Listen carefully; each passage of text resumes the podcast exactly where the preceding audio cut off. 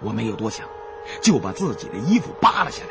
衣服的后襟儿都在地上被磨破了，顺手用力扯了几扯，就撕了开来。三下两下把衣袖扯掉，从胖子手中接过还有半瓶酒的水壶，胡乱洒在衣服上，用打火机把衣服点燃。我身上穿的是七八式军装，这种衣服燃烧后容易粘在皮肤上。所以，作战的时候，部队仍然配发六五式及六五改军装。这些军装只要想穿，在北京就可以买到全新的。因为要钻盗洞，我们都特意找了几件结实的衣服。当时我就把这件军装穿在了身上，想不到这时候派上用场。我点燃了衣服，很快燃烧起来。我担心粘在手上烧伤自己，不敢怠慢，把这团衣服像火球一样扔到前面。借着忽明忽暗的火光，只见大金牙正被扯进一个三角形的洞中，火光很快又要熄灭。我看清楚了方位，和胖子边向前跑边脱衣服，把身上能烧的全都点着了，扔出去照明。眼见大金牙就要被拖进正三角形的洞口，我紧跑两步扑了过去，死死拽住大金牙的胳膊，把他往回拉。胖子也随后赶到，割断了缠住大金牙的蜘蛛丝。这时，大金牙只差两米左右，便要被拖进那个三角形洞穴了。再看大金牙，他已经被山洞中的石头磕得鼻青脸肿，身上全是血痕。不过，他还保持着神智，这可真是不幸中的万幸了。我心想，这洞……八成就是蜘蛛老巢吧，须得赶紧离开呀，以免再受攻击。我和胖子身上的衣服已经烧得差不多了，再烧下去就该光屁股了。而且，我们被蜘蛛在山洞中拖拽了不知多远，路径早已迷失难辨。不过眼下也管不了这么多了，先摸着黑远远逃开，再做计较。我正想和胖子把大金牙抬走，还没等动静突然从对面三角形的洞口中飞出几条蜘蛛丝。这种蜘蛛丝前端像张印度抛饼，贴在身上就甩不脱，而且速度极快。我们三人躲闪不及，都被粘住。胖子想用工兵铲去挡。想不到工兵铲也被蜘蛛丝缠住，胖子拿捏不住，工兵铲脱手落在了地上。想弯腰去拾，身体却被粘住，动弹不得。如果身上穿着衣服，倒还好一些；赤身裸体的被蜘蛛丝粘上，一时半刻根本无法脱身。三人坐一堆，被慢慢的拖进了三角形洞口。我料想的没错，那洞中肯定是人面蜘蛛黑垂香的老巢。不知道里面究竟有多少只，是一只大的，还是若干只半大的？不管有多少只人面蜘蛛，我们只要被拖进洞里，就没个好。又粗又粘的蜘蛛丝越缠越紧，七八条拧成一股。洞中的黑锤香还继续往外喷着蜘蛛丝，看来不等进洞，我们就要被裹成人肉粽子。我慌乱之中想起手中还握着打火机，直忙拨动火石，用打火机的火焰去烧缠住身体的蜘蛛丝。老。天爷保佑，也算我们命不该绝。亏得这种黑垂香的蛛丝不像普通蛛丝具有耐火性，顷刻间烧断了两三条。我的身体虽然还沾满了黏糊糊的黏丝，却已经脱离了蜘蛛丝拖拽力量的控制。就这么几秒钟的时间，大金牙和胖子又被向洞口拽过去一米。我若想继续用打火机烧断蜘蛛丝救人，恐怕只来得及救一个，却来不及再救另外一个。我急中生智，把大金牙的裤子拽了下来。大金牙的皮带早在我们追他的时候就已经被脱断，裤子也磨得漏了腚了，一扯就扯下半条。我用他的裤子堵住洞口，再用打火机点燃裤子。想烧断、拧成一大股的所有蜘蛛丝，想不到，裤子刚冒出几个火星，整个三角形的洞口就同时燃烧了起来，而且那火是越烧越大，越烧越旺。一瞬间，整个洞穴都被火焰映得通明，洞口中喷射出的蜘蛛丝也都被烧断了。我连忙把大金牙和胖子向后拖开，三个人各自动手把身上的蛛丝甩掉。这时，好像半座山洞都被点燃了，熊熊大火中发出噼噼啪啪的响声。这时我才看清楚，原来那个三角形的山洞是一座人工建筑物，完全以木头。搭建而成，可能是为了保持木料的坚固，混合了松脂、牛油等物，涂抹在了木头上。这座木质建筑约有七八间民房大小，不知道建在这里是做什么用的。木头建筑四周全是一具具被黑垂香吸干了的尸骸，有人的，也有各种动物的。被黑垂香吸食进了身体中的所有水分，相当于对尸体做了一次脱水处理。虽然那些尸骸外边被黑垂香的蛛丝包裹住，还是能见到生前被慢慢折磨死的惨状。他们脸部都保持着痛苦扭曲的表情。随着木头燃烧倒塌。只见火场中有三个巨大的火球在扭动挣扎，过了一会儿，就慢慢不动，不知是被烧死还是被倒塌的木石砸死，渐渐变成了焦炭。我和胖子、大金牙三人惊魂未定，想要远远的跑开，脚下却不听使唤，只好坐在地下。见了这场大火，都不免相顾失色。这个大木与大石组成的建筑物是个什么所在呢？怎么黑锤香把这里当做了老巢呢？胖子忽然指着火堆中，对我和大金牙说道：“哎，老胡，老金，你们俩看那儿，有张人脸。”我和大金牙循着胖子所说的地方看去，果然在大火中出现了一张巨大人脸，比黑锤香后背上花纹形成的人脸还要大出数倍，更大出石椁上雕刻的人脸。大火中的这张脸被火光映照，使得他原本就怪诞的表情更增添了几分神秘色彩。这张巨脸位于建筑的正中，随着四周被烧毁倒塌，从中露了出来。原来是一尊巨大的青铜鼎，鼎身上铸有一张古怪的人面。胖子问我：“老胡，这也是那驴日的幽灵种的一部分吗？”我摇了摇头，对胖子说道。应该不是，可能是古代人把这种残忍的人面黑垂香当做神的化身来崇拜，特意在他们的老巢处建了这么个神庙，用来供奉。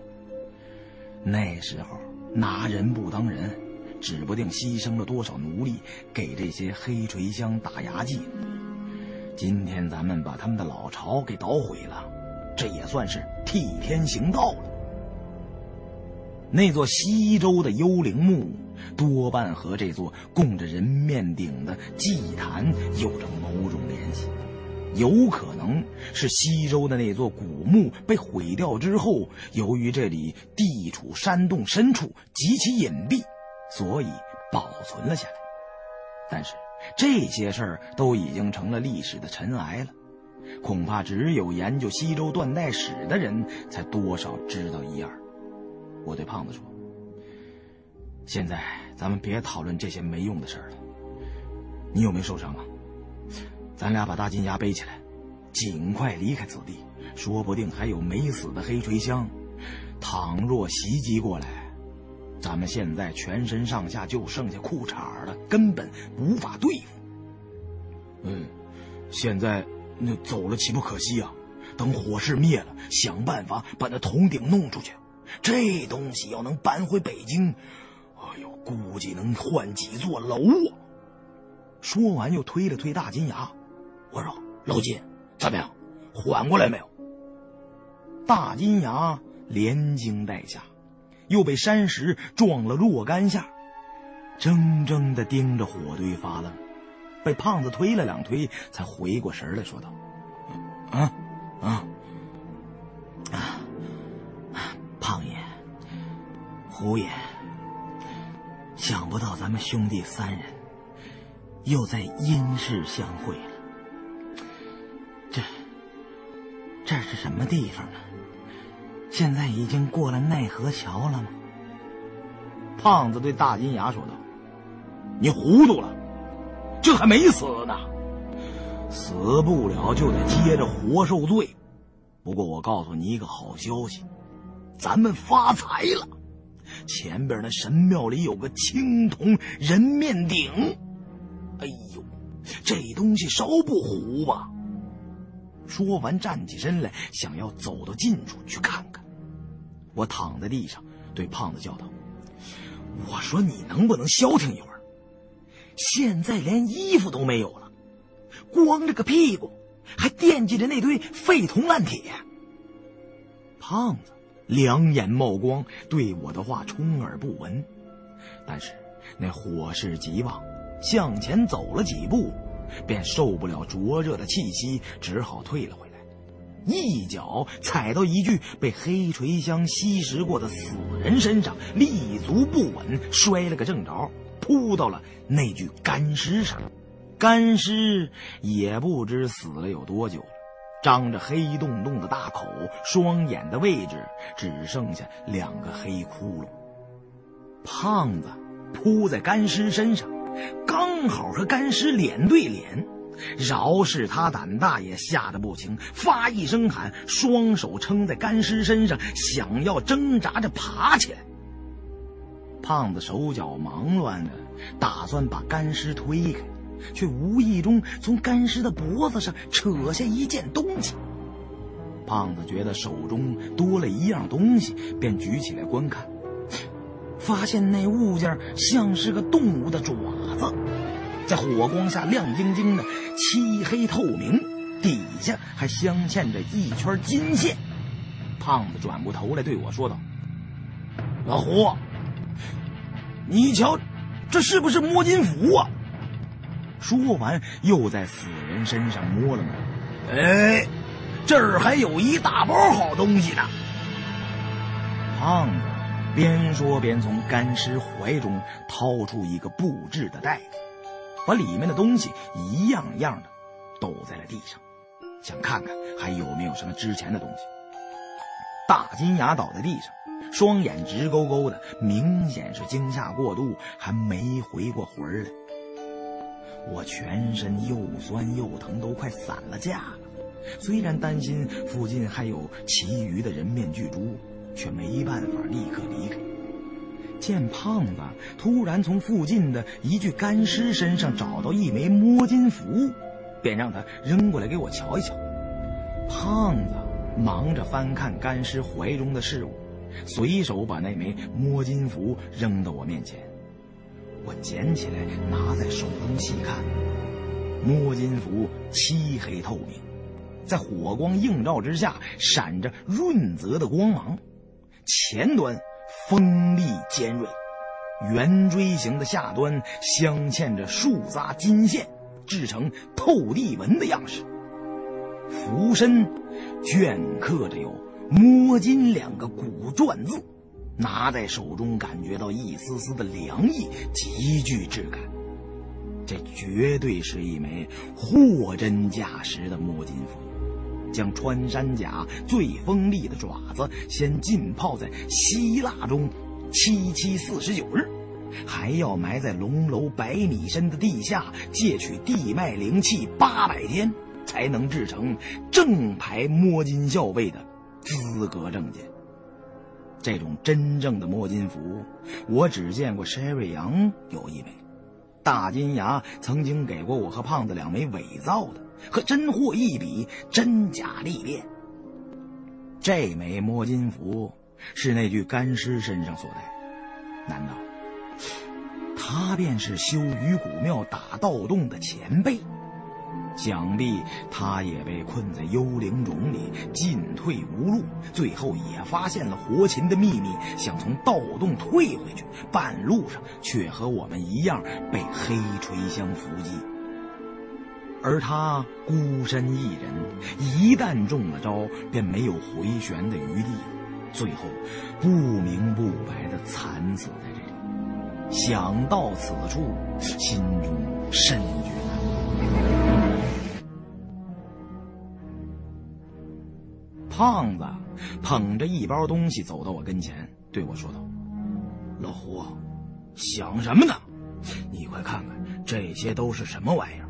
都是那干尸身上的。”我接过胖子递来的事物，一件件的查看。这只布袋像是只百宝囊，尽是些零碎的东西，有七八支蜡烛，两只压成一叠的纸灯。这几支蜡烛对我们来说可抵万金呢。我们现在除了个打火机，再没有任何照明工具了。我让胖子把蜡烛、纸灯收好，等会儿从山洞往外走，全指望这点东西了。百宝囊中还有几节德国老式干电池，但是没有手电筒。另外有三粒红色的小小药丸。我见了这几颗药丸，心中吃了一惊。这莫非是旧时摸金校尉调配的秘药？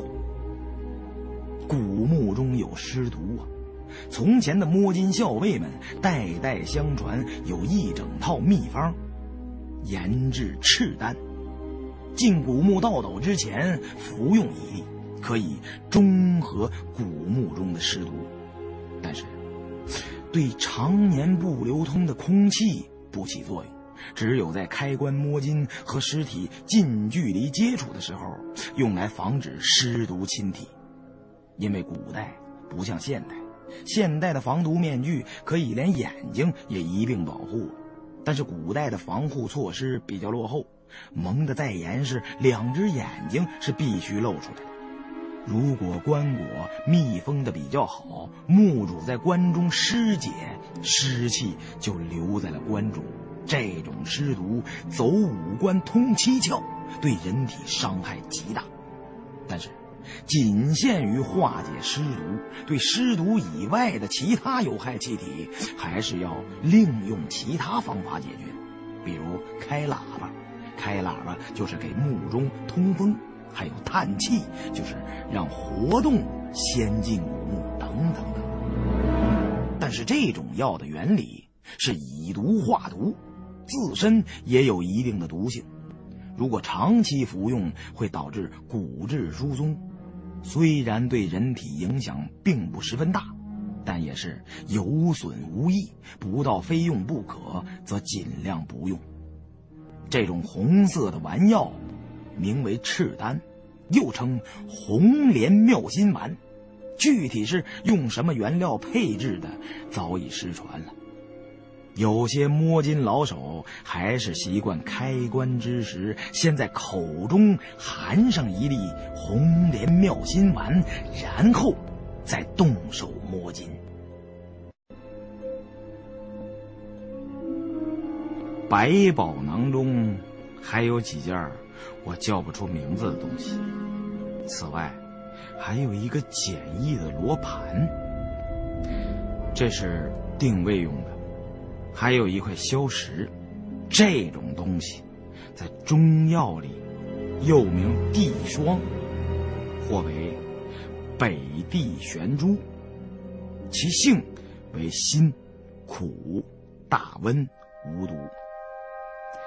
这是为了预防古墓内空气质量差，导致头疼昏迷。这种情况下，用硝石碎末吸入鼻腔一点，即可缓解，与筛瑞阳的酒精溴萁作用相似。我看到最后，发现百宝囊中尚有一段细长的钢丝。一柄三寸多长的小刀，一小瓶云南白药，一瓶片脑，还有一样我最熟悉的，是百宝囊中的黑驴蹄子，再就是一卷墨线。墨线和黑驴蹄子都是用来对付尸变的。胖子问我：“怎么样，老胡？”这些稀奇古怪的玩意儿，有值钱的吗？没有值钱的东西，不过有几样东西用处不小。从这只百宝囊中，可以遥想到当年一位摸金校尉的风采。这位肯定是大禹古庙盗洞的那位前辈，跟咱们形势相同。算得上是同门，可惜呀，惨死在此。算来怕是有三十余载了。既然咱们碰上了，就别再让他暴尸于此了。你把他的遗骨抬进火堆焚化了吧，希望他在天有灵，保佑咱们能顺利离开此地。他这些东西也给他一起烧了吧。嗯，也好，我这就给他火化了。不过，咱们今天烧了这几只人面巨猪，算是给他报仇雪恨了。所以，这兜里的物件，算是给咱们的报答好了。说不定拿回北京，在古玩市场还能卖个好价钱。我说，胖子，这么做。也不是不行，反正也不是什么值钱的东西，尤其是这枚摸金符，水火不侵，烧也烧不化，正好，咱也需要这东西，就不客气了。剩下的确实没有值钱的东西，有几粒红莲妙金丸，大概也都是过期的了，咱们根本用不上。还是让这只百宝囊跟它的主人一起去吧。胖子一听没什么值钱的东西，便觉得兴味索然。那干尸本就没剩多少分量，胖子拿过摸金校尉的百宝囊，用另一只胳膊夹住干尸便走。到了那座燃烧的神庙附近，远远的将摸金校尉的干尸扔进了火场边缘。我转了转脖子，感觉身上的擦伤撞伤依然疼痛，但是手足已经能够活动自如了，便推了推身旁的大金牙，问他伤势如何，还能不能走动。大金牙身上的伤和我差不多，主要是擦伤，头上撞的也不轻，半清醒半迷糊的点了点头，稍微活动活动颌骨，便疼得直吸冷气。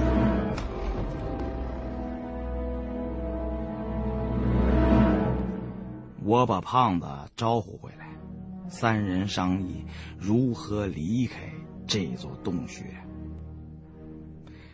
被那黑锤香拖出很远，而且七扭八拐，完全失去了方向。当地人说，这龙岭之下全是溶洞。然而，我观察四周，发现我们所在的地方并非那种喀斯特地貌，而是黄土基岩结构的山体空洞，比较干燥。如此看来，这里属于多种地质结构混杂的复合型地貌。民间传说多半是捕风捉影，这里附近经常有人畜失踪，有可能和这个黑垂乡的老巢有关。失踪的人和羊都被拖进这里吃了，而不是什么陷在迷宫般的洞穴中活活困死。我们现在一无粮草。二无衣服，更没有什么器械，多耽搁一分钟就会增加一分出去的难度。这地下神庙中供着一尊巨大的人面青铜鼎，鼎是西周时期用来祭祀祖先或者记录重大事件、昭示后人的。看来这座地下的神庙和西周古墓有着某种联系，有可能西周古墓的墓主人生前崇拜黑垂香，故此在自己的陵墓附近设置一座神庙，供养着一窝人面巨猪。后来，他的坟墓被毁，就没有人用奴隶。来喂这窝黑垂香了，他们自行捕食，繁衍至今。不知道除了神庙中的这几只，还有没有其余的？倘若再出来一两只，就足以要了我们三个人的小命。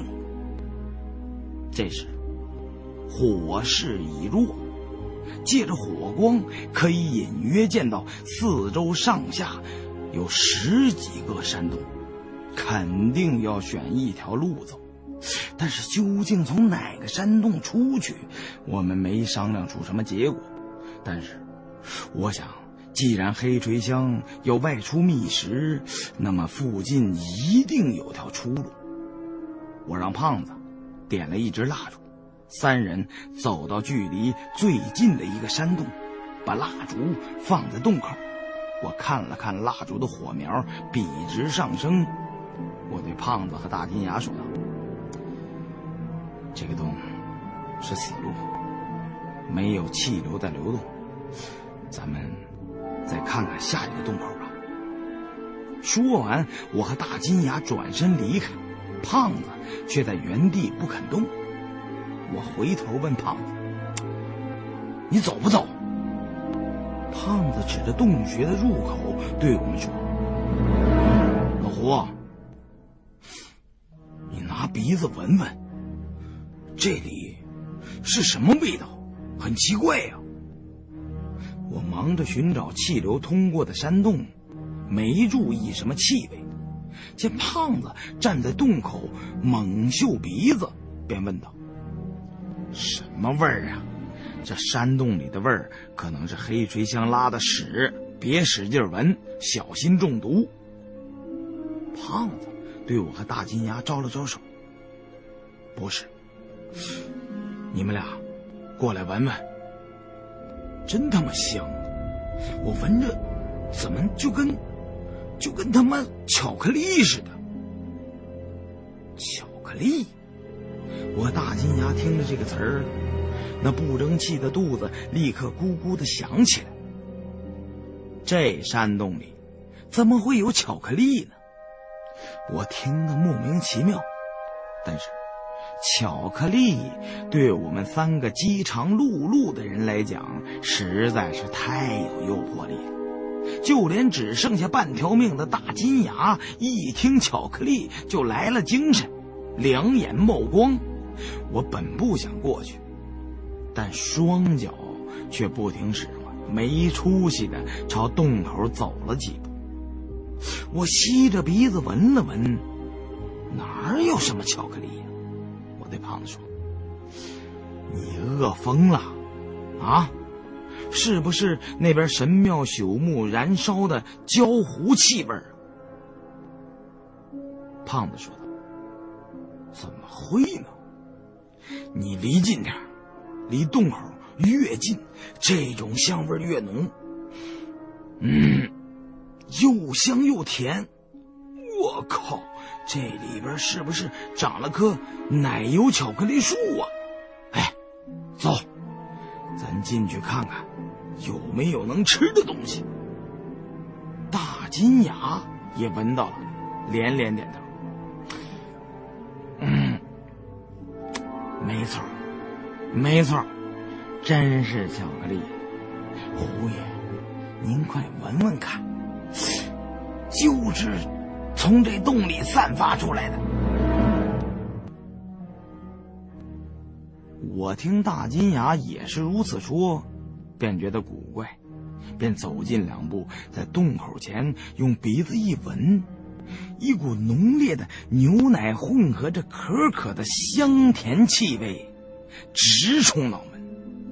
闻了这股奇妙的味道。身上的伤口似乎也不怎么疼了，精神倍增，浑身上下筋骨欲酥，四肢百骸都觉得舒服，禁不住赞叹道：“他 奶奶的，真他娘的好闻啊！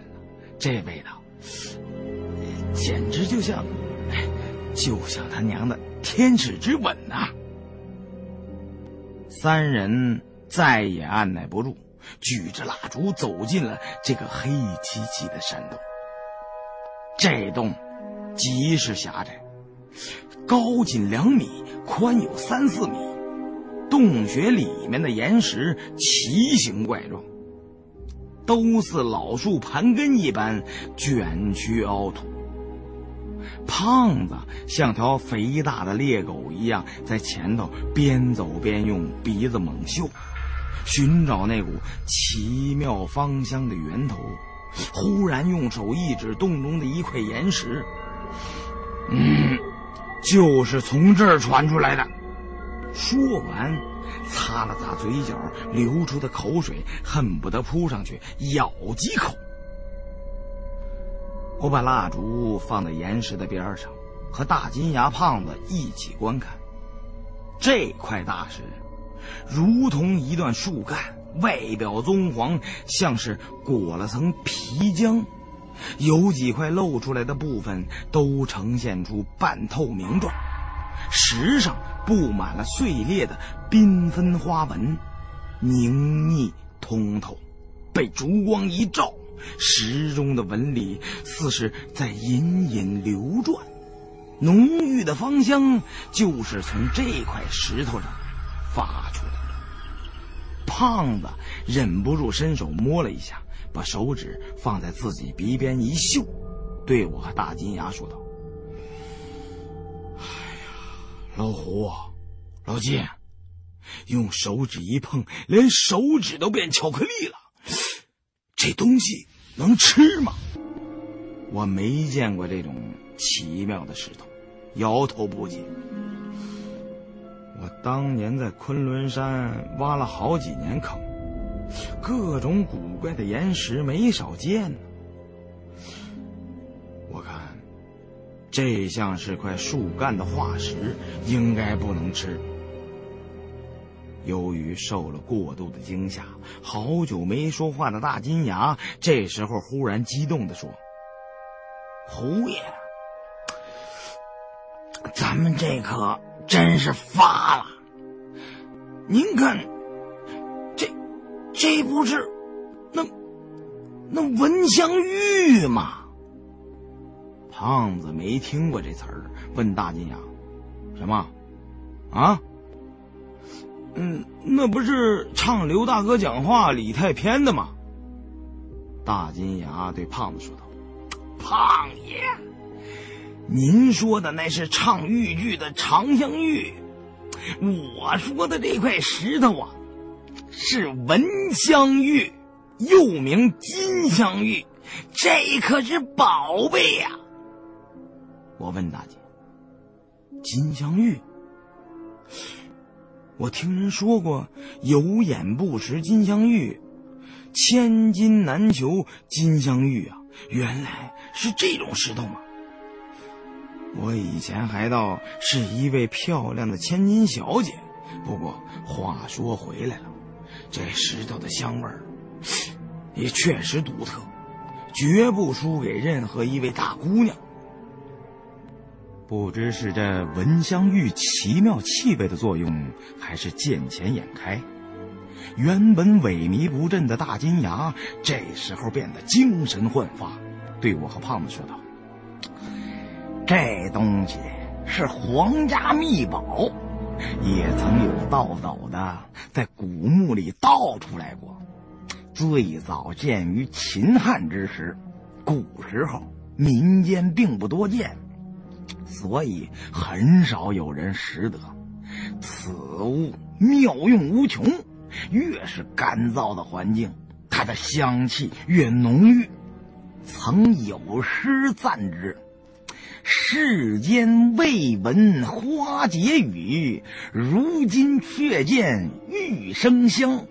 天宫造物难思议，妙道无穷孰审详？”我以前也收过一块，就是别人从斗里倒出来的，不过小的可怜，跟这块没得比呀。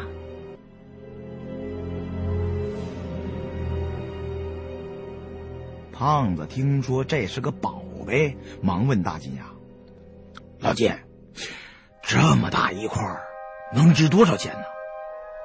大金牙说。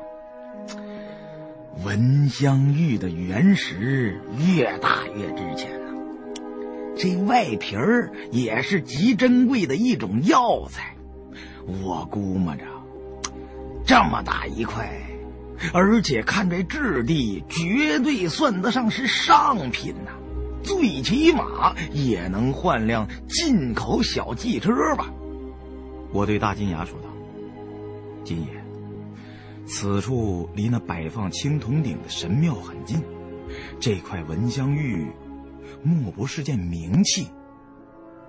大金牙想了想，对我说道：“不像，我看呐，这就是块天然的原石。如果不是外皮剥落的这么一小部分，咱们也根本闻不到。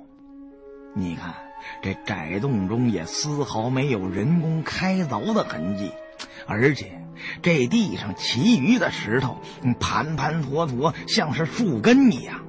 我觉得这些都是天然形成的化石。金爷，看来这是无主之物。既然如此，咱们就把它抬回去。没想到。有意栽花花不开，无心插柳柳成荫呐！运气不好，碰上座空墓，半件名器都没倒出来。不过幸好祖师爷开眼，终不叫咱们白忙一场。哎，这回受了许多惊吓，也不算吃亏了。胖子一直就在等我这句话呢，弯下腰想把这块蚊香玉抱起来，大金牙急忙拦住。对胖子说：“嗯，别这么抱，得找点东西啊，给它包起来。咱们要是有棉布就好了。”我四下一扫，我和胖子身上赤条条的，衣服都点火照明了。大金牙的裤子被我扯掉半条，三个人当中只有他还穿着后背已经磨穿了的上衣。我们只剩下几支蜡烛，又都饿着肚子，不能多做停留，否则还想在这附近找找，有没有其他的原石或者别的什么化石。我见手中的蜡烛已经燃掉了一半，便把蜡烛装在纸灯里让大金牙把破烂的外衣脱了将就着把蚊香玉包住由胖子抱了从这条狭窄的山洞中退了出来。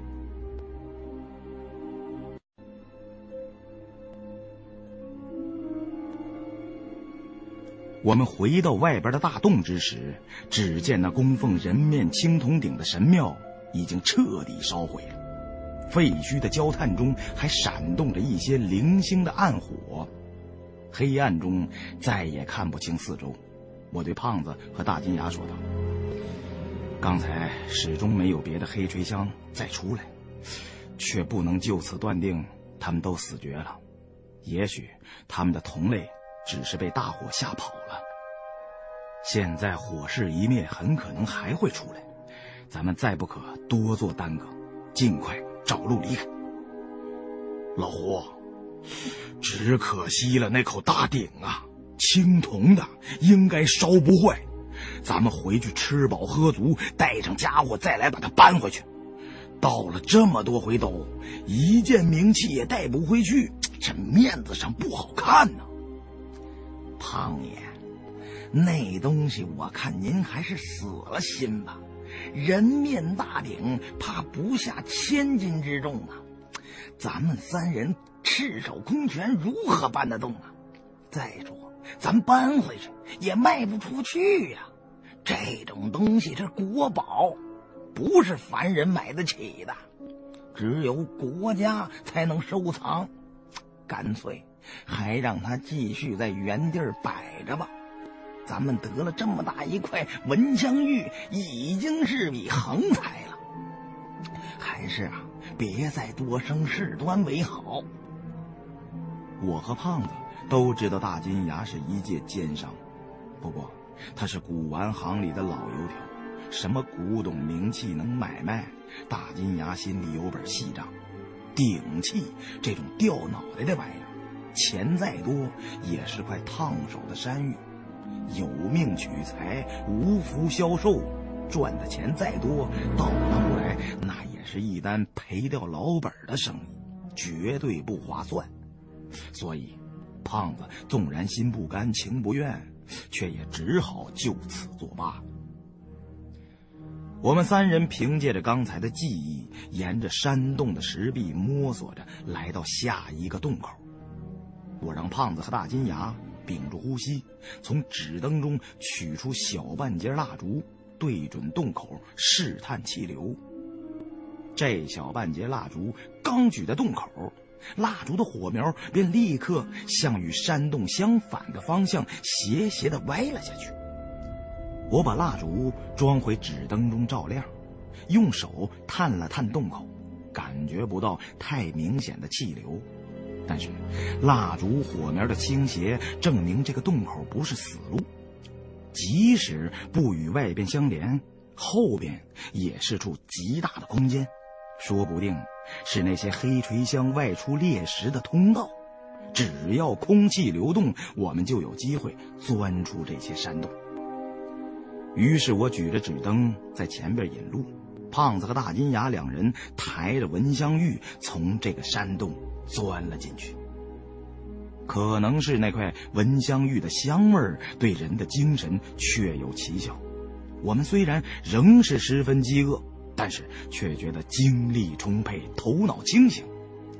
三人得了宝贝，都是不胜喜悦，只等从山洞中钻出去，便要大肆庆祝一番。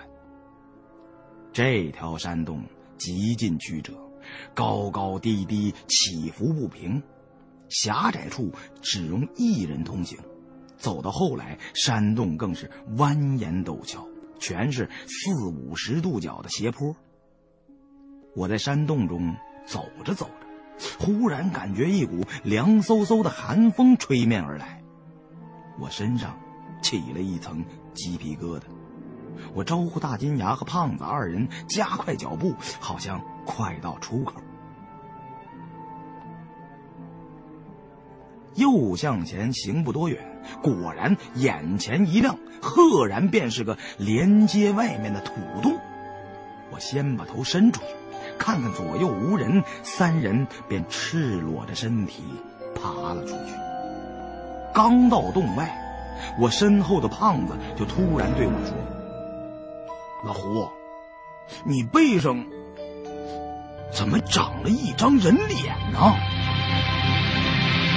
我见终于钻出了山洞，正想欢呼，却听胖子说我背上长了一张人脸。这句没头没脑的话，好似一桶刺骨的冰水，兜头泼下，我心中凉了半截。急忙扭着脖子去看自己的后背，这才想到自己看不见，我就问胖：“你他娘的胡说什么呀？什么我后背长人脸呢？”长哪儿了？啊，谁的脸？你别吓唬我啊！我最近可正神经衰弱呢。胖子拉过大金牙，指着我后背说：“我吓唬你做什么呢？你让老金瞅瞅，我说的是不是真的？”大金牙把抱在怀中的文香玉放在地上，在漆黑的山洞里待的时间长了，看不太清楚，便伸手揉了揉眼睛。站在我身后，看着我的后背。嗯，哎，胡爷，你后背两块肩胛骨上，确实有个巴掌大小，像是胎记一样。嗯，比较模糊。嗯，这这这是张人脸吗？好像更像，更像只眼睛。啊！我后背长了只眼睛，我头皮都炸了起来。一提到眼睛，首先想到的就是新疆沙漠下那座精绝古城。那次噩梦般的回忆，比起我在战场上那些惨烈的记忆来，也不相上下，一般的可怕悲哀。我弯过手臂。摸了摸自己的后背，什么都没感觉到，忙让大金牙仔细形容一下我后背上长的究竟是什么东西，到底是人脸还是眼睛？大金牙对我说道：“嗯，就是个圆形的暗红色浅印，不仔细看呢都看不出来，一圈一圈的。”倒有几分像是眼睛瞳仁的层次，可能我说的不准确，应该说像眼球，而不像眼睛。嗯，没有眼皮和眼睫毛。哎，小胖，刚才你不是说像人脸吗？怎么今爷又说像眼球呢？哎呀，老胡。刚才我脑子里光想着那幽灵种里的人面了，突然瞧见你后背长出这么个圆形的印记，你就错以为是张脸了。现在仔细来看，嗯，你还别说，这真有些像是咱们在精绝古城中见过的那种眼球造型。胖子和大金牙越说，我越是心慌，这肯定不是什么胎记。我自己有没有胎记？我难道自己还不清楚？后背究竟长了个什么东西？最着急的是没有镜子，自己看不见自己的后背。这时，大金牙突然叫道：“嘿，胖爷，你后背也有个跟胡爷一样的胎记呀？你们俩快看看我后背有没有啊？”我再一看大金牙和胖子的后背，发现胖子左侧背上有一个圆形的暗红色痕迹，确实是像块胎记一样，模模糊糊的线条并不清晰，大小也就是成人手掌那么大，有几分像是眼球的形状，但是并不能够确定。那种像是淤血般暗红的颜色，在夕阳的余晖中显得格外扎眼。而大金牙后背光溜溜的，除了磨破的地方之外，什么也没有。这下我和胖子全傻眼，这绝不是什么巧合，看来也不是在和大金牙一起的时候弄出来的。十有八九是和那趟去新疆鬼洞的经历有关系。难道我们那趟探险的幸存者都被那深不见底的鬼洞诅咒了？记得前两天刚到古兰，我们在黄河中遇险，全身湿透了，到招待所便一起去洗热水澡。那时候好像还没发现谁身上有这么个奇怪的红印。那也就是说，是这一两天刚出现的。会不会是在这龙陵古墓中感染了某种病毒呢？但是为什么大金牙身上没有出现？是不是大金牙对这种病毒有免疫力呢？胖子对我说道：“老胡，你也别多想了，把心放宽点有什么大不了的？又不疼又不痒的。回去洗澡的时候，找个搓澡的使劲搓搓，说不定就没了。咱们这回得了个宝贝，应该高兴才是啊！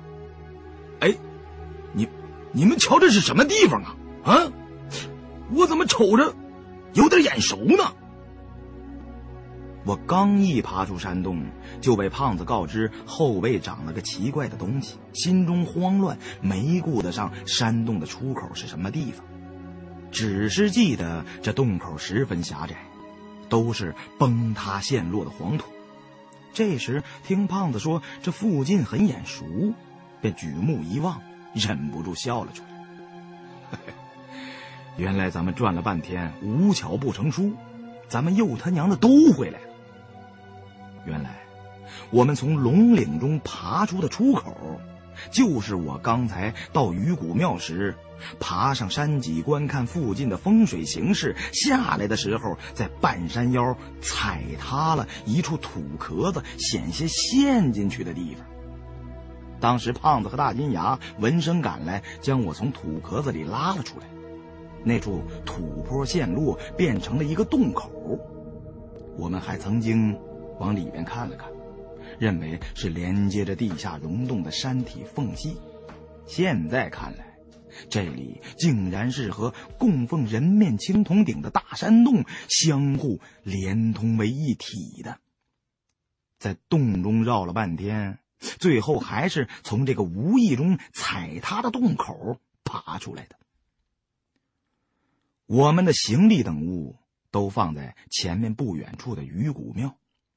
最重要的是，尽快找到衣服穿上，否则在这山沟里碰上个大姑娘、小媳妇，非把我们三个人当流氓不可。背上突然出现了暗红色痕迹，使我们这次胜利。蒙上了一层阴影，心里十分不痛快。回去得先找个医生瞧瞧。虽然没什么异样的感觉，但这不是原装的东西，长在身上就是觉得格外的别扭。山沟里风很大，我们身上衣不遮体，抬着蚊香玉原石，快步赶回鱼骨庙。东西还完好无损的藏在龙王爷神坛的后边，三人各自找出衣服穿上，把包里的白酒拿出来灌了几口。不管怎么说，这块蚊香玉算是到手了。回北京一出手就不是小数目。大金牙吃饱喝足，抚摸着蚊香玉的原石，一时间志得意满，不由自主地唱了起来。我一不是降马并贼寇，二不是歹人把城偷，藩王小丑何足论？我一剑能挡百万兵。我虽然也有几分发财的喜悦，但是一想起后背的红色痕迹，便拾不起兴致，只是闷声不响的喝酒。大金牙见状，便劝我说道。胡爷，您也是豁达之人，这件事不必放在心上。回去到医院检查检查，实在不行动手术割掉这块皮肤。好就好在不是很大，看样子也不深，不会有太大问题。最好是啊，先找找中医，也许呢吃两服药便消了。胖子。对大金牙说：“我们俩这又不是皮肤病，找医生有什么用啊？要是找医生啊，还不如自己拿烟头给烫掉呢。我对胖子和大金牙说：“哎，算了，爱怎么地怎么地吧，反正今天还没死，先喝个痛快。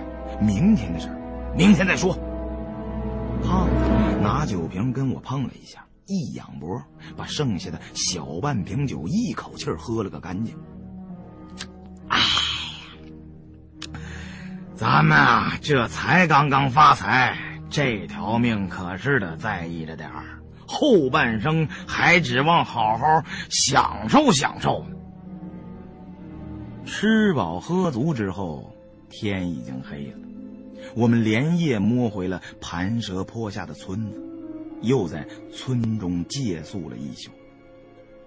转天回到古兰，准备渡黄河北上，却被告知这两天上游降大雨，这一段黄河河道水势太大，最早也要后天渡口才能走船。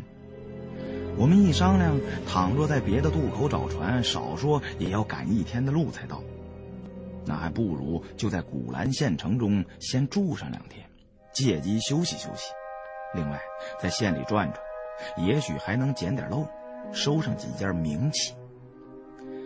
于是我们依然住在上次的那间招待所，不过这回招待所的人都快住满了，很多人都是等着渡河的。古兰是个小地方，招待所和旅馆只有这么两三家。没有什么选择的余地，我们只好住进了一楼的通铺。通铺能睡八个人，我们三个人去了之后，总共睡了五个人，还空着三个位置。我们不太放心把蚊香玉这么贵重的东西存到柜上，只好里三层外三层的裹了，轮流在房中看着，出门就抱着。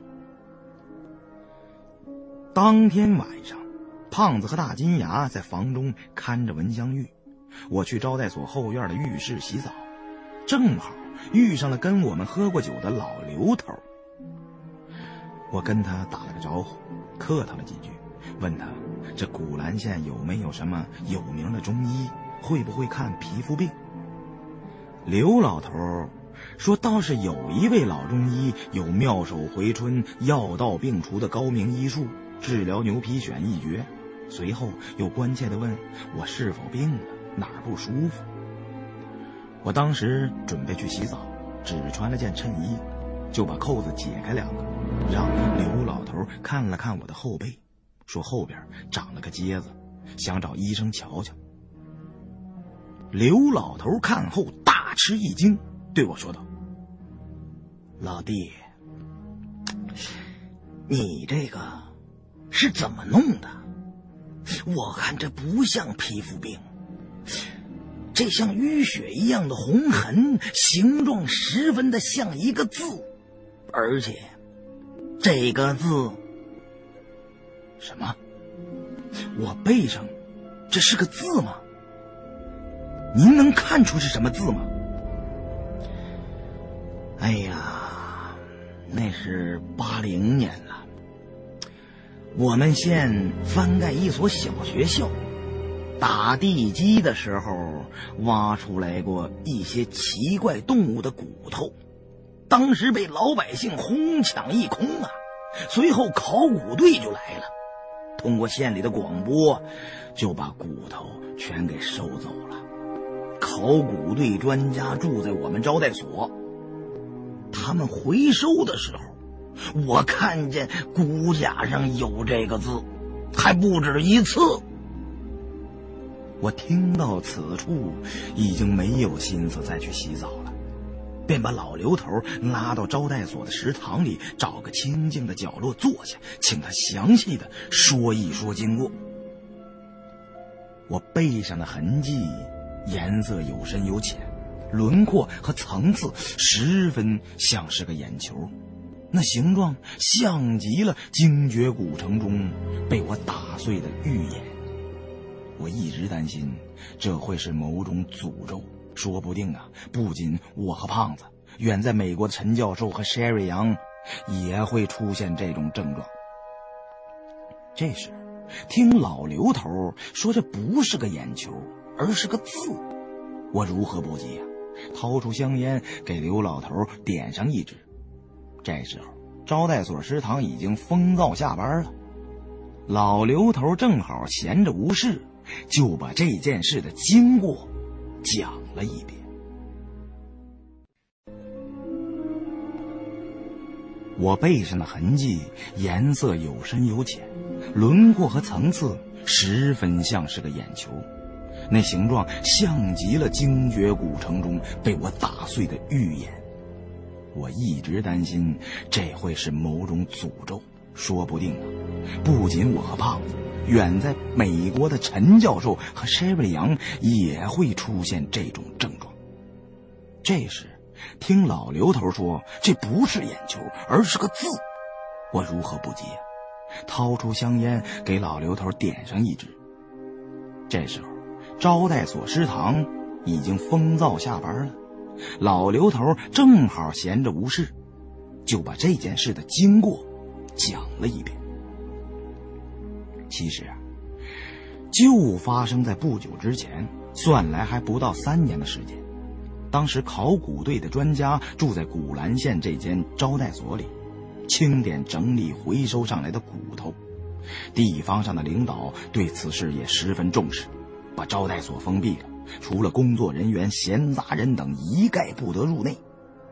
在招待所食堂工作的老刘头是个好事之人，平时给考古队员们做饭，没事的时候呢就在旁边看热闹。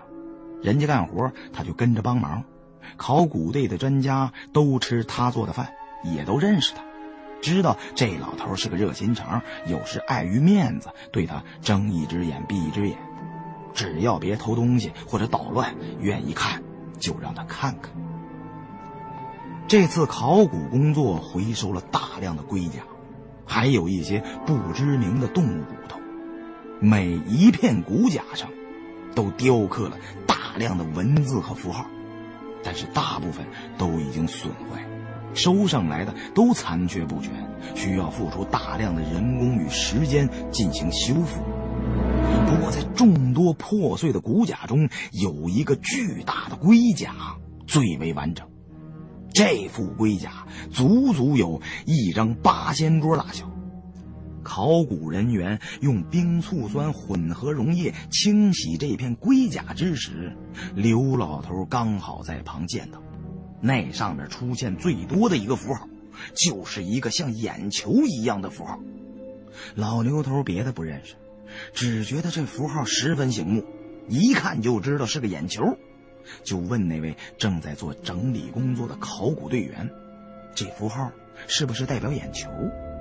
那位考古队员告诉他说：“不是，这是个类似于甲骨文的古代文字，不是眼球。”话没说完，就被工作组的领导一位姓孙的教授制止了。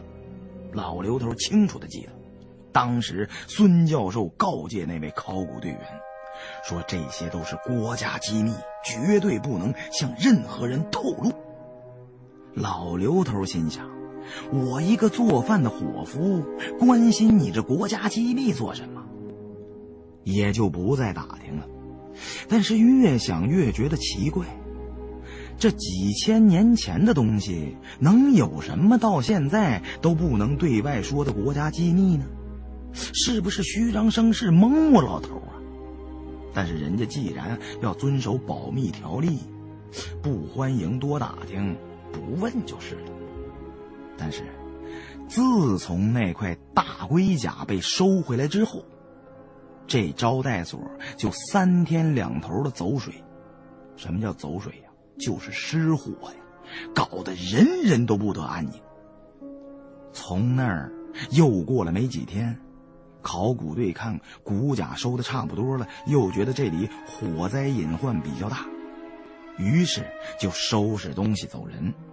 把骨甲都装在大木箱子里，足足装了一辆大卡车。后来的事儿可就邪性了，据说想空运回北京，结果军用飞机在半路上坠毁了，所有的东西，包括那些刻着字的骨甲，都烧没了。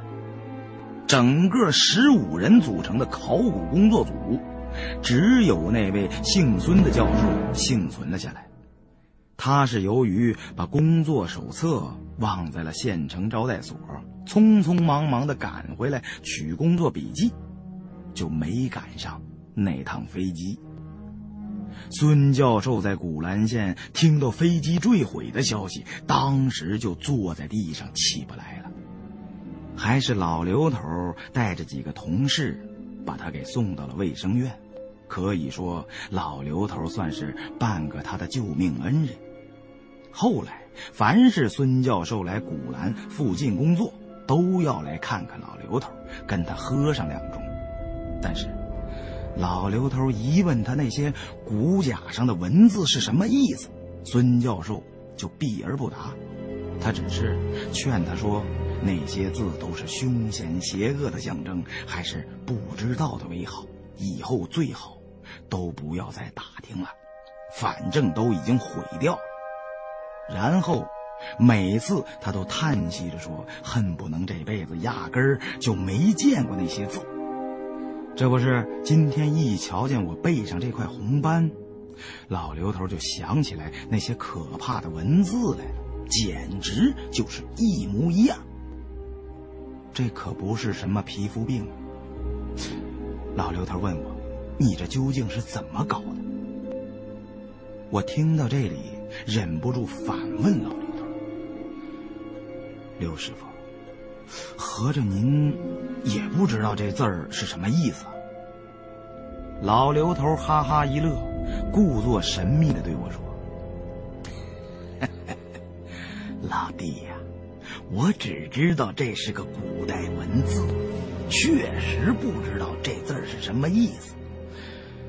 不过有人知道啊，来的早不如来的巧，那位孙教授。”现在刚好住在你的楼上，他每年都要来古兰工作一段时间，这不让你给赶上了吗？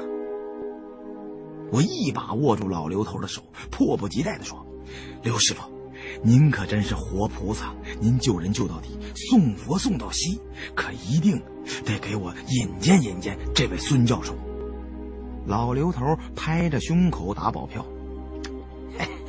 引荐没问题，不过姓孙的这老小子嘴特严，他肯不肯对你讲，那就看你自己怎么去跟他说了。你背上长的这块斑呐，这么特殊，说不定他就能告诉你呢。我让老刘头在食堂等我一会儿，我准备一下。再同他去拜访住在招待所二楼的孙教授。我先回到房中，把事情对大金牙和胖子说了一遍，由胖子留在房中继续看守闻香玉原石。我让大金牙跟我一起去。大金牙经商多年，言辞话语应付社交活动远比我有经验。我们二人换了身衣服，就到招待所食堂找到老刘头。我对老刘头说：“刘师傅，我们空着手去有点不太合适，但是这时候也不早了，想买些点心水果也不容易。哎呀，用不着，瞧我面子。但是你们不是倒腾古玩的吗？记住了，这件事千万别在孙教授面前提，他这人脾气不好。”最不喜欢做你们这行的。我和大金牙立刻表示对此事绝口不提，就编个瞎话说我们是来古兰出差的。由于背后长了个酷似甲骨文的红斑，听说孙教授懂甲骨文，所以冒昧的去请教一下，看看这究竟是皮肤病呢，还是什么别的东西。三人商议已定，便由老刘头带着。到二楼敲开了孙教授的房门，说明了来意，孙教授便把我们请进了房中。这孙教授将近六十岁的样子，干瘦干瘦的一老头，皮肤黝黑，脊背有点罗锅。这大概是和他常年蹲在探方里工作有关系。孙教授满脸全是皱纹，头发秃顶比较严重，外围稀稀落落的剩下一圈，还舍不得剃光了，梳了个一面倒的螺旋式。虽然样子老，但是两眼炯炯有神，也没戴眼镜。除了他的发型之外，都和常年在地里劳作的农民没有区别。他同我认识的陈教授相比，虽然都是教授，但不是一个类型，差别很大。陈教授是典型的学院派，是坐办公室的那种斯文教授，而这位姓孙的教授，大概是属于长期实践于第一线的务实派。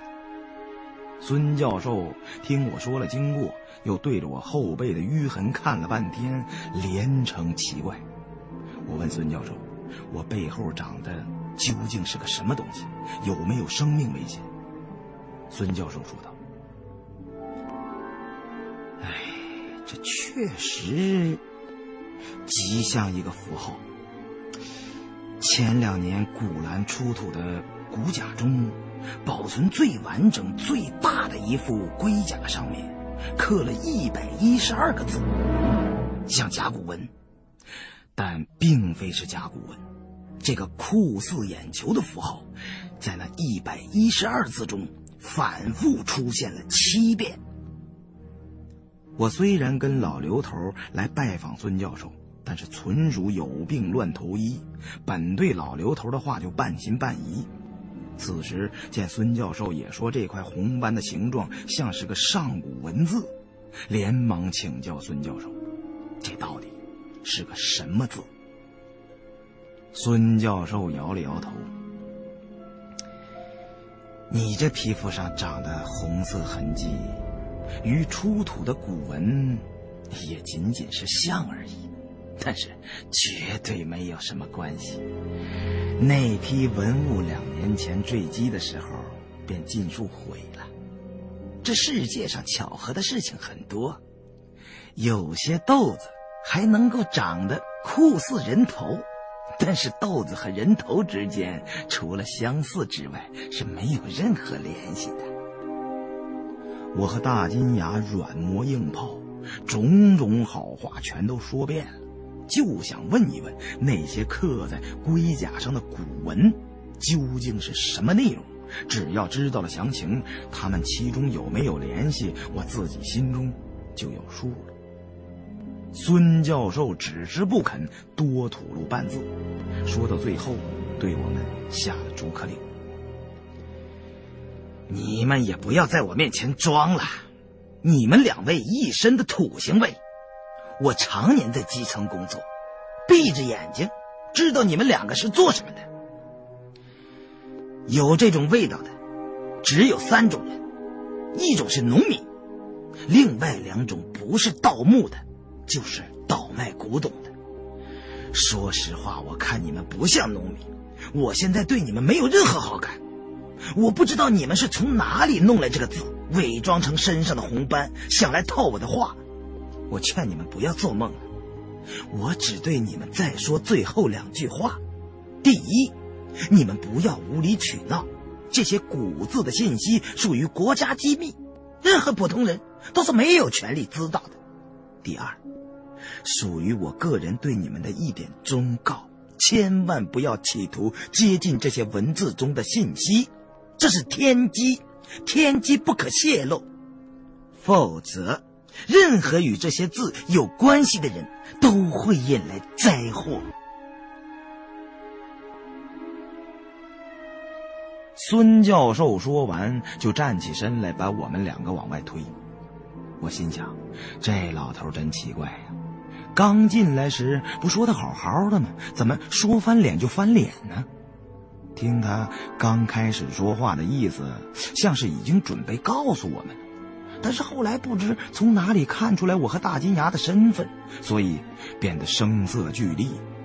说不定啊，以为我们俩是骗子，是想来他这儿蒙事的。要按我平时的脾气。话既然都说到这份上了，不用人撵，肯定是自己站起来就走了。但是这次非同小可，说不定就是性命攸关的大事，而且除了我和胖子之外，还有可能关系到陈教授与筛瑞阳的生死啊！我对孙教授说道：“教授，教授，您也听我说最后一句行不行？”我也不知道您是怎么闻出来我们身上有土腥味儿，不过，我跟这位镶金牙的，我们俩真不是倒腾文物的，我们曾经很长一段时间给考古队打工。北京的陈九仁，陈教授，您听说过吗？我们就是跟着他干活的。孙教授听我说出陈九仁的名字，微微一怔，问道：“老陈？”你是说，你们俩人是在他的考古队里工作的？我连忙点头称是。是啊，我想您二位都是考古界的泰山北斗，在咱考古圈里，一提您二老的大名，那谁听谁不得震一跟头啊？孙教授面色稍有缓和，摆了摆手：“你小子，不要拍我的马屁。”我是什么斤两，自己清楚。既然你和老陈认识，那么你自己留下，让他们两个回避一下。我一听孙教授说话的意思好像有门，便让大金牙和老刘头先离开，留下我单独跟孙教授密谈。等大金牙他们出去之后，孙教授把门插好，问了我一些关于陈教授的事儿。我就把我是如何同陈教授等人去新疆沙漠寻找精绝古城的事，简单的说了一些。孙教授听罢，叹息一声，说道：“哎，我和老陈呐是老相识了。沙漠的那次事故，我也有所耳闻。哎，他那把老骨头没埋在沙子里，就算不错了。”我想去北京探望他，却听说他去美国治病了，也不知有生之年还能不能再见到他了。当年老陈与我有恩呐，你既然是他的熟人，有些事我也就不再瞒你了。我等的就是孙教授这句话，忙问道：“啊，我觉得。”我背上突然长出这片淤痕，像极了一个眼球，与我们在沙漠深处见到的精绝古城有关。精绝国鬼洞族都崇拜眼球的力量，我觉得我是中了某种诅咒了。但是又听说这不是眼球，而是个字，所以呢，想请您说一说，这个字究竟是什么意思？我也好在思想上有个准备，不是？当然。我也是个死过七八回的人了，我个人的安危我是不太看重的。不过，陈教授大概也出现了这种症状，我最担心的便是他老人家呀。孙教授对我说道：“不是我不肯告诉你，这些事实在是不能说，让你知道了，反而对你无益。”但是我可以明确的告诉你，你背上长的这块印记，绝不是什么诅咒之类子虚乌有的东西，不会影响到你的健康，你尽管放心就是了。我越听越着急，这不等于什么都没说吗？不过孙教授说，这不是诅咒，这句话让我心里负担减小了不少。可是越是不能说，我越是想知道。几千年前的文字信息，到了今天，究竟还有什么不能示人的内容？更何况这个字都长到我身上来了。在我的再三追问之下，孙教授只好对我吐露了一些。孙教授常年研究黄河流域的古文化遗址，是古文字方面的专家，擅长破解、翻译古代秘文。古时仓颉造字，文字的出现结束了人类结绳记事的蛮荒历史。文字中蕴藏了大量信息，包罗着大自然中万物的奥秘。传到今日，共有平、赏、去、入四种读音。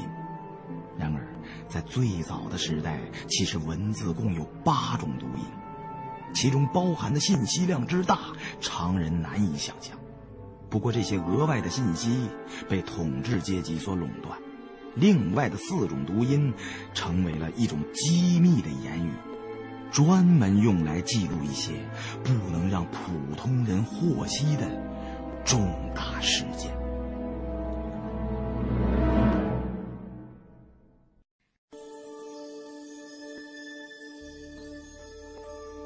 后世出土的一些龟甲和简牍上，有很多类似甲骨文的古文字，但是始终无人识得。有人说天书无字。无字天书其实是种歪曲，天书就是古代的一种加密信息，有字面的信息，但是如果不会识破，即使摆在你面前，你也看不懂。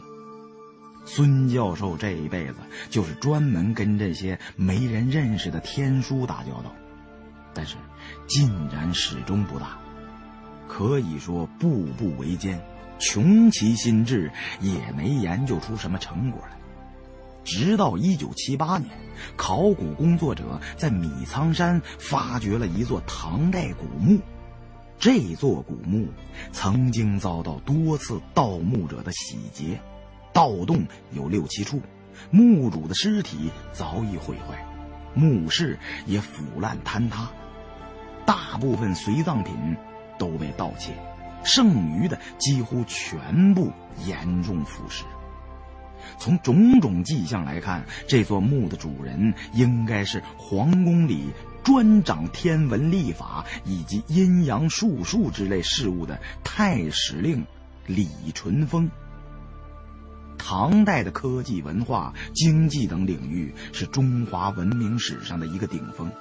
作为唐代名望极大的一位著名科学家李淳风，他的墓中应该有很多极具研究价值的重要器物和资料，可惜都被毁坏了。这不能不说是一种极大的损失。所有在现场的考古工作者对此都感到无比的惋惜。但是清理工作仍然要继续进行。然而。随着清理工作的深入，腐朽的棺木中出现了一个巨大的惊喜。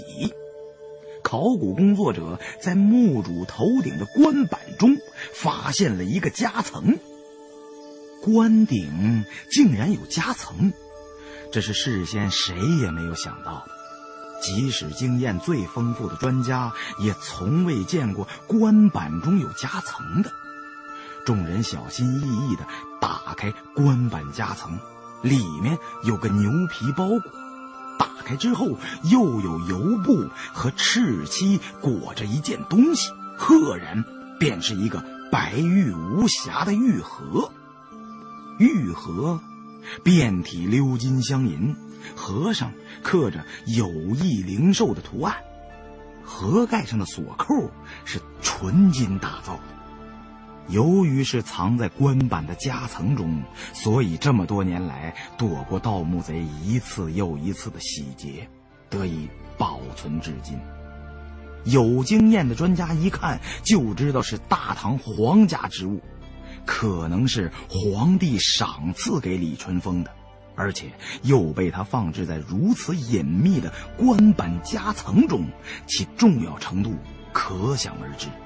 当即将玉盒送回了考古工作组的大本营，在以整块羊脂玉制成的盒子中，发现了很多重要的物品，其中有一块龙骨，上面刻满了天书，被命名为《龙骨异文谱》；另有一面纯金板，金板不大，四角造成兽头状。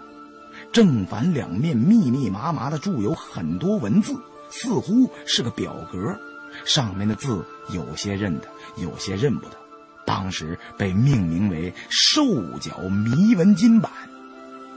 于是就请古文字方面的专家孙教授等人负责破解这块龙骨和金板的秘密。孙教授接到这个任务，把自己锁在研究室中，开始了废寝忘食的工作。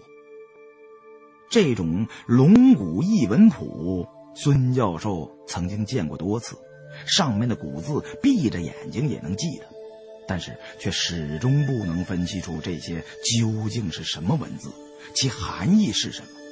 用这种古怪文字所记录的内容又是什么呢？这种所谓的天书，是中国古文字研究者面临的一道坎儿，跨不过去，就没有任何进展；一旦有点突破，其余的难题也都可以随之迎刃而解。但是这道障碍实在太大了。有学者认为，天书是一个已经消失的文明遗留下来的文字，但是这种说法。不攻自破，因为有些与天书一同出土的古文字很容易就能解读。经碳十四检验，同属于殷商时期的，应该是同一时期的产物，绝不是什么史前文明的遗存。孙教授经过整整一个多月的反复推敲研究，终于解开了天书之谜。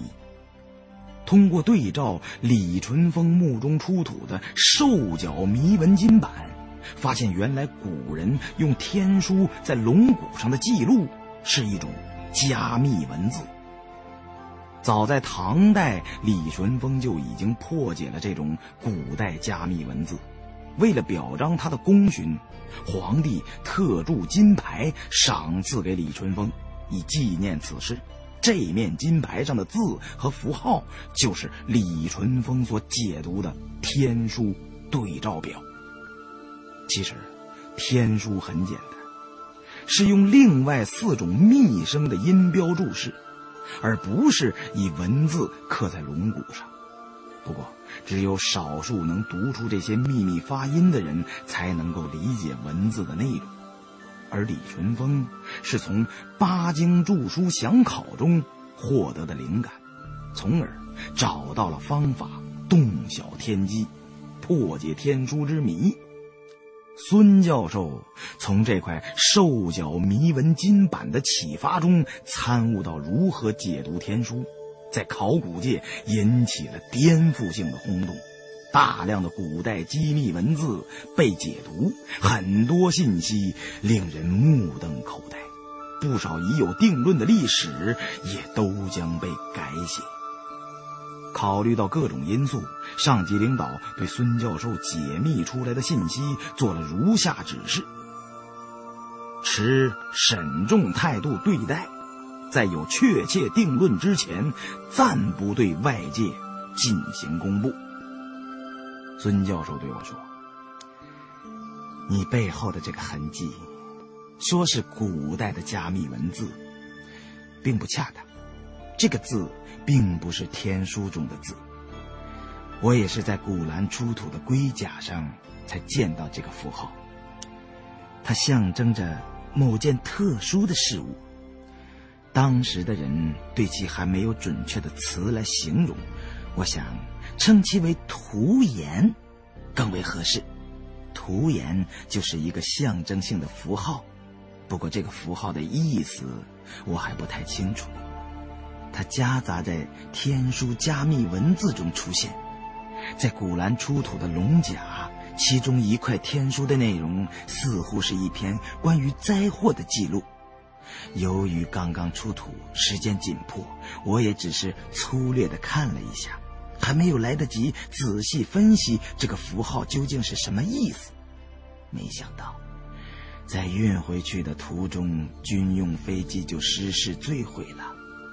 那些秘密，恐怕永远都无人知晓了。我问孙教授：“这么重要的东西，难道您没留个拓片之类的记录吗？”虽说您认为我背上长的不是什么诅咒之类的标记，但是我仍然觉得这事儿太蹊跷。若不知道详情，我终究是不能安心。您就跟我说说，那篇记载在骨甲中的文字说的大概是什么内容？是不是和新疆的鬼洞有关系啊？我向毛主席保证，绝不泄密半个字。孙教授神经质的突然站起来，不能说，一旦说出来就会惊天动地的。这几天连续闷热，坐着不动都一身身的出汗，最后老天爷终于憋出了一场大雨，雨下的都冒了烟了，终于给燥热的城市降了降温。雨后的潘家园古玩市场热闹非凡，在家忍了好几天的业余收藏家和古玩爱好者们纷纷赶来淘换玩意儿。大金牙忙着跟一个老主顾谈事儿，胖子正在跟一对蓝眼睛大鼻子的外国夫妇推销我们那只绣花鞋。胖子对那俩老外说道：“怎么样，您拿鼻子闻闻这鞋里边，跟你们美国的梦露一个味儿。这就是我们中国明朝梦露穿的香鞋，那个那铭记。”名，记你们懂不懂啊？这对会一点中文的外国夫妻显然对这只造型精致的东方绣鞋很感兴趣。胖子借机狮子大开口，张嘴就要两万。这价钱把俩老外吓得扭头便走。经常来中国的外国人都懂得讨价还价。胖子见这对外国夫妻也不懂砍价，就知道他们是头一回来中国，于是赶紧把他们拦回来，声称为了促进中外交流，在坚持和平共处基本原则的基础上，哎，可以给他们打个折。我坐在一旁抽着烟，对古玩市场中这些热闹的场面毫无兴趣。从陕西回来之后，我到医院去检查过。我和胖子背上的痕迹，并没有发现有什么特别的地方，什么病也没有检查出来，而且我也没有什么特别的感觉。最近呢，财源滚滚，生意做得很红火。我们从陕西抱回来的蚊香玉原石卖了个做梦都要笑醒的好价钱，又收了几件货真价实的名器。几乎每一笔利润都是翻数倍的，而且一想到孙教授的话，就觉得背后压了一座大山，喘不过气来。每每想到这些，就忧心忡忡，对任何事都提不起兴致来。那个可恶的伪善的孙教授，死活不肯告诉我这个符号究竟是什么含义。而且解读古代加密文字的技术只有他一个人掌握，但是我又不能用强，硬逼着他说出来。古兰出土的那批龙骨虽然毁坏了，但是孙教授肯定事先留了底儿。怎么才能想个法子再去趟陕西找他要过来看看？只要我能确定背上的印记与精绝国鬼洞的眼球无关，我才能放心。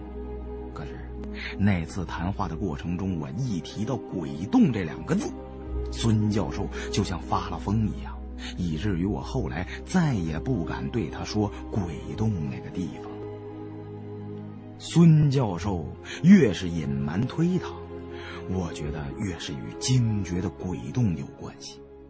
既然明着要，孙教授不肯给我，那我就得上点手段了。总不能就这么背个眼球一样的红斑过一辈子吧？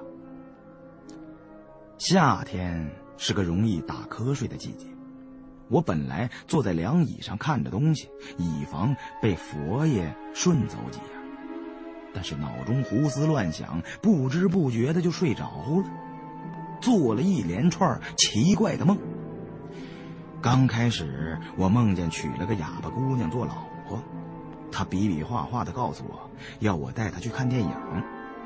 我们也不知怎么就到了电影院了。没买票就进去。那场电影演的没头没尾，也看不出是哪跟哪儿，除了爆炸就是山体塌方。演着演着，我和我的哑巴老婆发现电影院变成了一个山洞，山洞中朦朦胧胧，好像有个深不见底的深渊。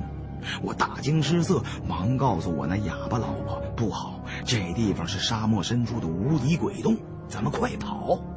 我的哑巴老婆却无动于衷，猛然把我推进了鬼洞。我掉进了鬼洞深处，那洞里有只巨大的眼睛在凝视着我。忽然鼻子一凉，像是被人捏住了。我从梦中醒了过来，见一个似乎是很熟悉的身影站在我面前。那人正用手指捏着我的鼻子，我一睁眼，刚好和他的目光对上。我本来梦见一只可怕的巨大眼睛，还没完全清醒过来，突然见到一个人在看我，吓了一跳，差点从凉椅上翻下来。定睛一看。嘿，山瑞阳正站在我面前，胖子和大金牙两人在旁边笑的都快直不起腰了。胖子大笑：“老胡，做白日梦呢吧？啊，口水都他妈流下来了，一准是做梦娶媳妇呢。”大金牙对我说：“胡爷醒了，这不杨小姐从美国刚赶过来吗？”说是找你有急事儿。山瑞阳递给我一条手帕，这才几天不见，又添毛病了，口水都流成河了，快擦擦。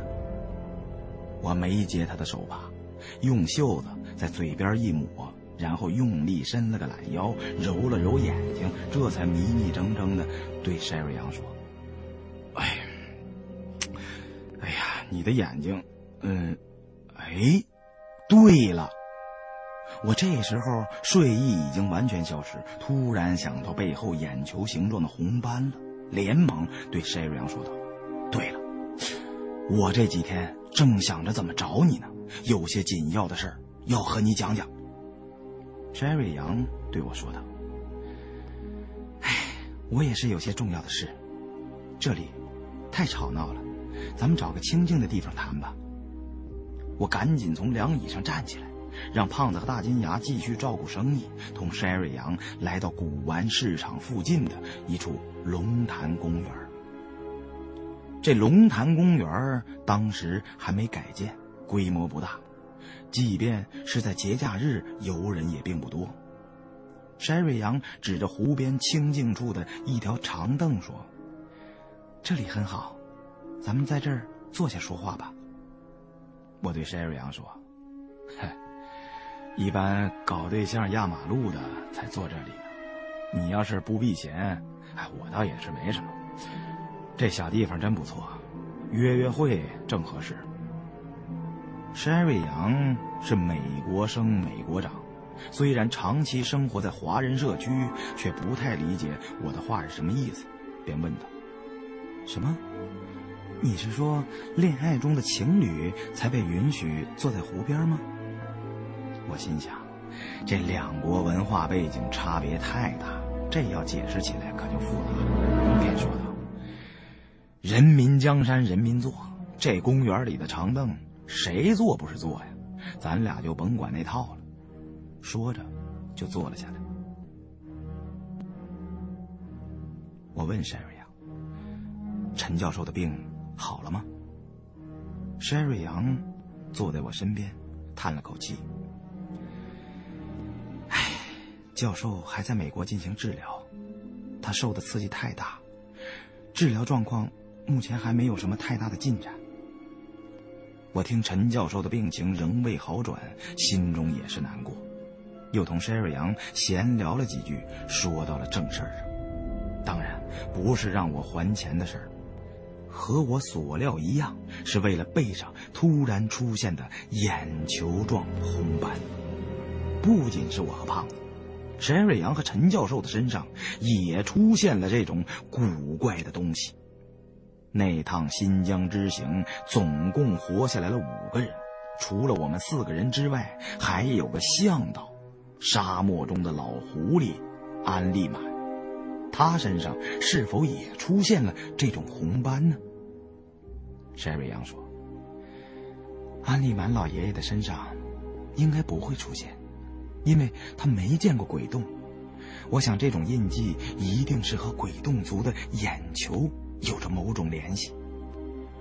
关于那个神秘的种族，有太多的秘密没有揭晓。”但是，这些不为人知的秘密，包括那个不知通向哪里的鬼洞，都已经被永远的埋在黄沙之下，再也不会重见天日了。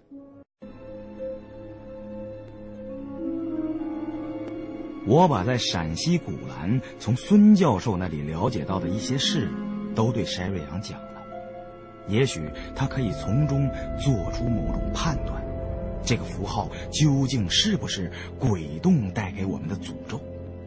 山瑞阳听了之后说道：“孙教授，他的名字是不是叫做孙耀祖？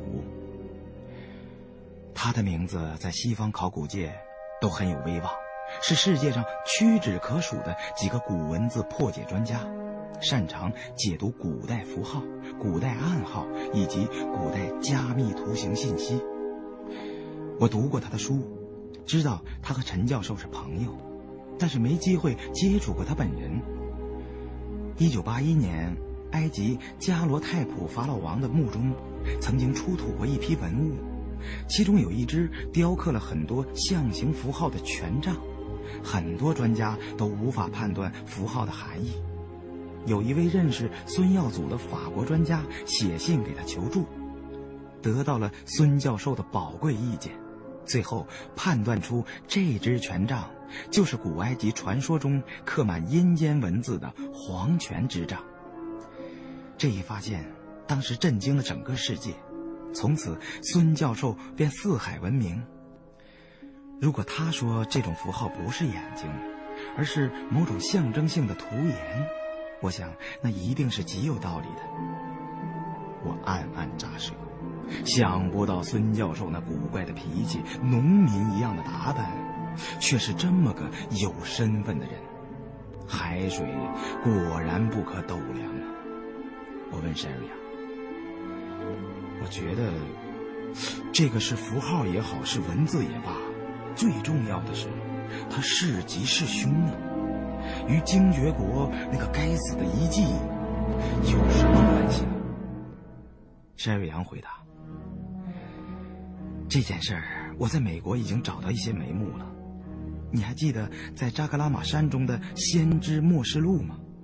上面提到，咱们四个幸存者中，有一个是先知族人的后裔。那个人，确实是我。我外公在我十七岁的时候便去世了，他走得很突然，什么话都没有留下。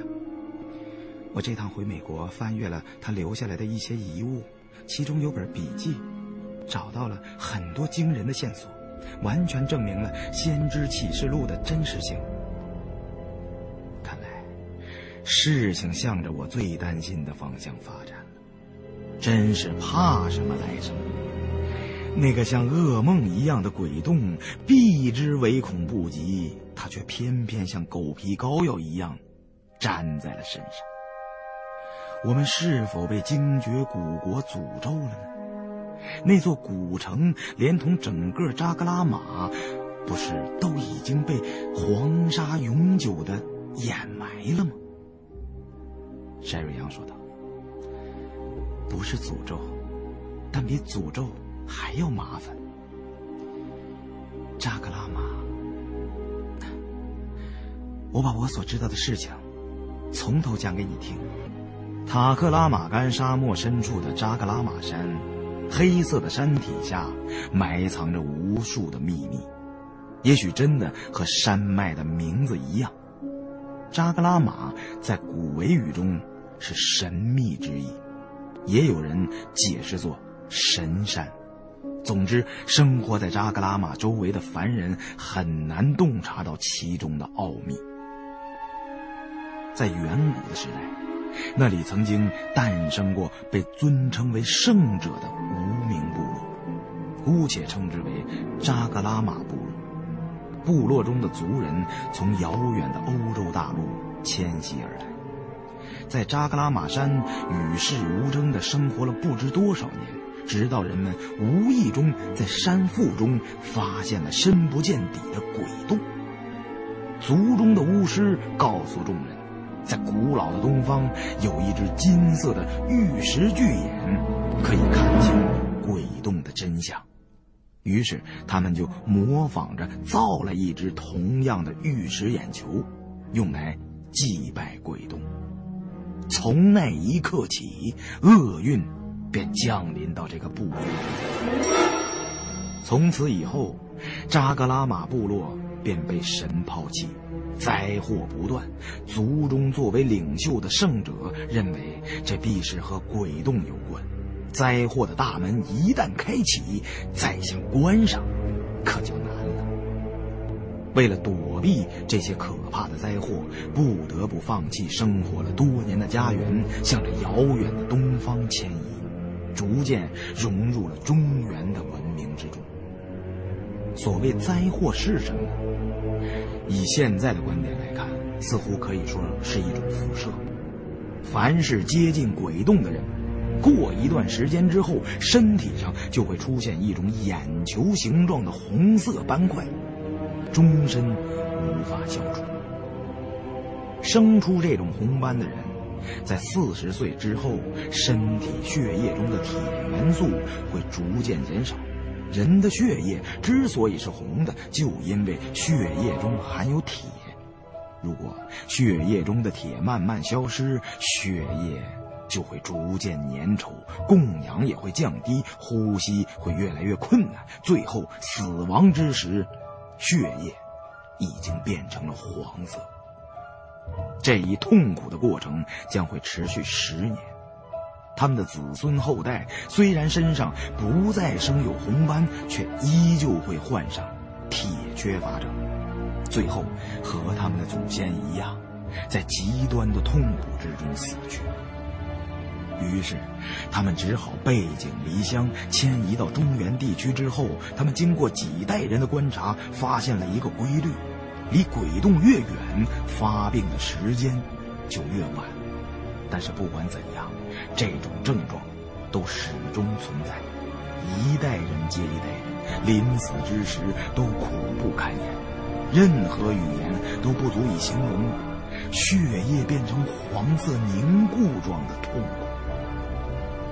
为了找到破解这种痛苦的办法，部族中的每一个人都想尽办法。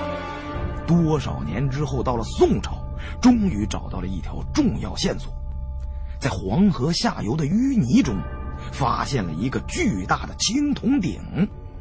该鼎为商代中期产，此鼎身腹鳌底，下有四足，威武凝重，并铸有精美的禅文。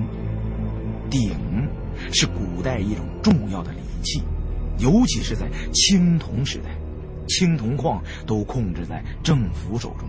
青铜的冶炼工艺水平，标志着一个国家的强大程度。帝王铸鼎用来祭天地祖先，并在鼎上铸造铭文，向天地汇报一些重要事件。另外，用来赏赐诸侯贵族功臣的物品，也经常以青铜为代表。领受恩赏的人，为了记录这些重大的荣耀，回去后会命人以领受的青铜为原料铸造器物，来纪念这些当时的重大事件。扎格拉玛部族的后人们发现的就是这样一件记录着重大事件的青铜鼎。当年商代君主武丁曾经得到一只染满黄金的玉石眼球。据说这只玉石眼球是在一座崩塌的山峰中找到的，同时发现的还有一件赤袍。商王武丁认为这只古玉眼是皇帝仙化之后留下的，无比珍贵，将其命名为木尘珠，于是命人铸鼎纪念。青铜鼎上的铭文记录仅限于此，再也没有任何多余的信息。木尘珠、碧尘珠、赤丹，是自古多次出现在古书中的中国三大神珠。其中，木尘珠是以类似玉的神秘材料制成，相传为皇帝祭天所得，传说后来被用来为汉武帝陪葬。后茂陵被农民军破坏，至今下落不明。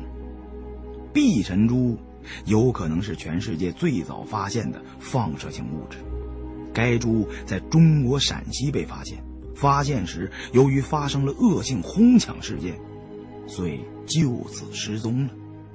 赤丹则最具传奇性，传说该丹出自三神山，有脱胎换骨之神效。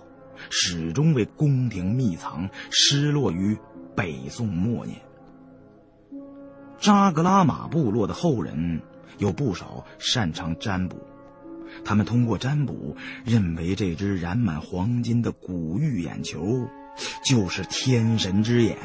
只有用这只古玉眼球来祭祀鬼洞，才能抵消以前族中巫师制造那枚玉眼探测鬼洞秘密所引来的灾祸。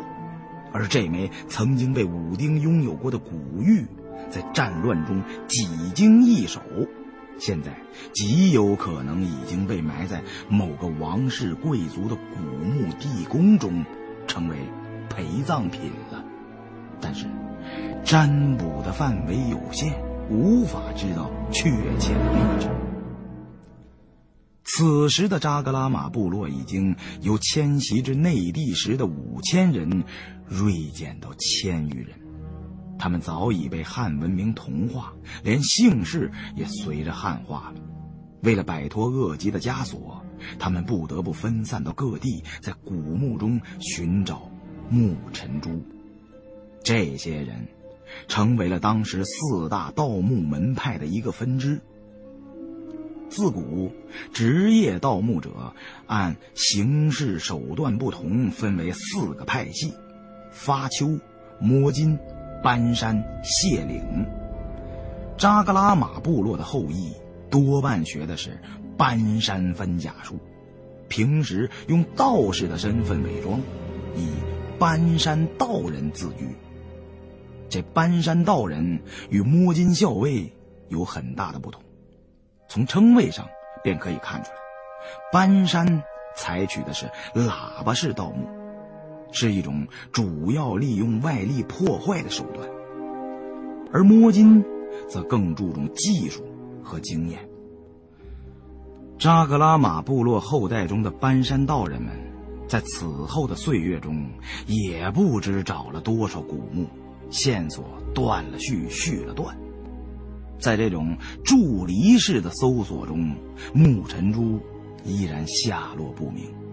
随着时间的推移，搬山术日渐式微，人才凋零。到了民国年间，全国只剩下最后一位年轻的搬山道，此人是江浙一带最有名的盗墓贼，只因为使得好口技。天下一绝，故人送绰号“鹧鸪哨”。久而久之，所有的人都忘了他本名叫什么了，只以“鹧鸪哨”称呼他。他会使轻功，最擅长破解古墓中的各种机关，并且枪法如神。不仅在盗斗行，即使在绿林之中，也有好大的名头。鹧鸪哨。遵照祖宗的遗训，根据那一丝丝时有时无的线索，到处追查木尘珠的下落，最后把目标落在西夏国的某藏宝洞里。传说那个藏宝洞距离废弃的古西夏黑水城不远，原是作为西夏国某个重臣修建的陵墓，然而。西夏国最后被蒙古人屠灭，当时那位王公大臣还没有来得及入殓，就将宫廷内的重要珍宝都藏在了里面，有可能木尘珠也在其中。但是地面没有任何封土等特征，极为难寻。鹧鸪哨这种搬山道人，不懂得风水星象，从技术上来讲是不可能找到藏宝洞的。这时。他的族人已经所存无多，再找不到木尘珠，这个古老的部族血脉可能就此灭绝了。眼见自己的族人临死之时的惨状，鹧鸪哨不得不求助于擅长风水分金定穴的摸金校尉。可是，当时天下大乱。发丘、摸金、搬山、卸岭这四大派系几乎都断了香火，还懂搬山术这套内容，可能就只剩下鹧鸪哨一个人了。发丘、卸岭更是早在多少朝之前就不存在了。而当时做摸金校尉的人也不多了，屈指算来，全国都不超过十位。那个年代。从事盗墓活动的更多的是来自军阀统帅的官道，或者是民间的散道。鹧鸪哨千方百计的找到了一位已经出家当了和尚的摸金校尉，求他传授分金定穴的秘术。这个和尚法号上了下沉，了尘长老曾经也是个摸金校尉。到过很多大斗，晚年看破红尘，出家为僧。了尘法师劝告鹧鸪哨说：“世事无福了，人皆自烦恼。我佛最自在，一笑而已。施主怎么就看不开呢？”老僧当年做过摸金校尉，虽然所得之物大都是用之于民，然而老来静坐思量，心中实难安稳。让那些珍贵的名器重见天日，这世上又会因此多生出多少明争暗斗的腥风血雨啊！名气这些东西，不管是自己受用的，还是变卖行善，都不是好事。总之，这倒斗的行当，造孽太深。鹧鸪哨无奈之下，把实情托出。了尘法师听了缘由，便动了善念，准备将摸金的行规手段都传授给鹧鸪哨。但是，按规矩，鹧鸪哨先要立一个投命状，才能授他摸金符。历来盗斗的活动都是在黑暗中进行，不管动机如何，都不能够曝光，所以行规是半点马虎不得的。了尘法师告诉鹧鸪哨。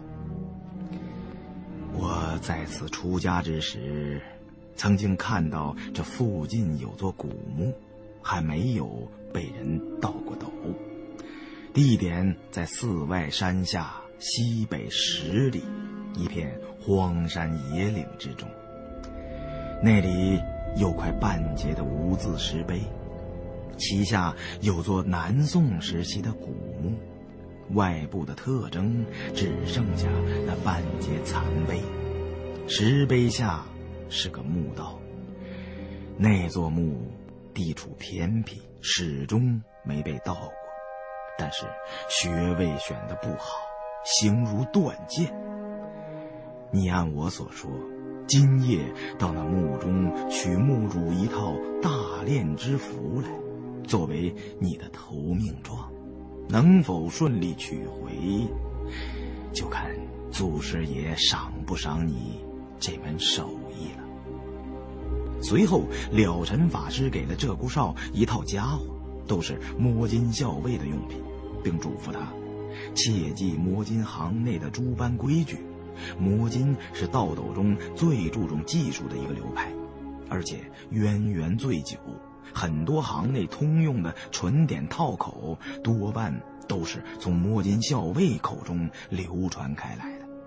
举个例子，现今盗墓者都说自己是盗斗的手艺人，但是为什么管盗墓叫做盗斗呢？恐怕很多人都说不上来。这个词儿啊。最早就是来源于摸金校尉对盗墓的一种生动描述。中国大墓除了修建在山腹中的，多半上面都有封土堆。以秦陵为例，封土堆的形状恰似一个量米用的斗，反过来扣在地上，名器、地宫都在斗中。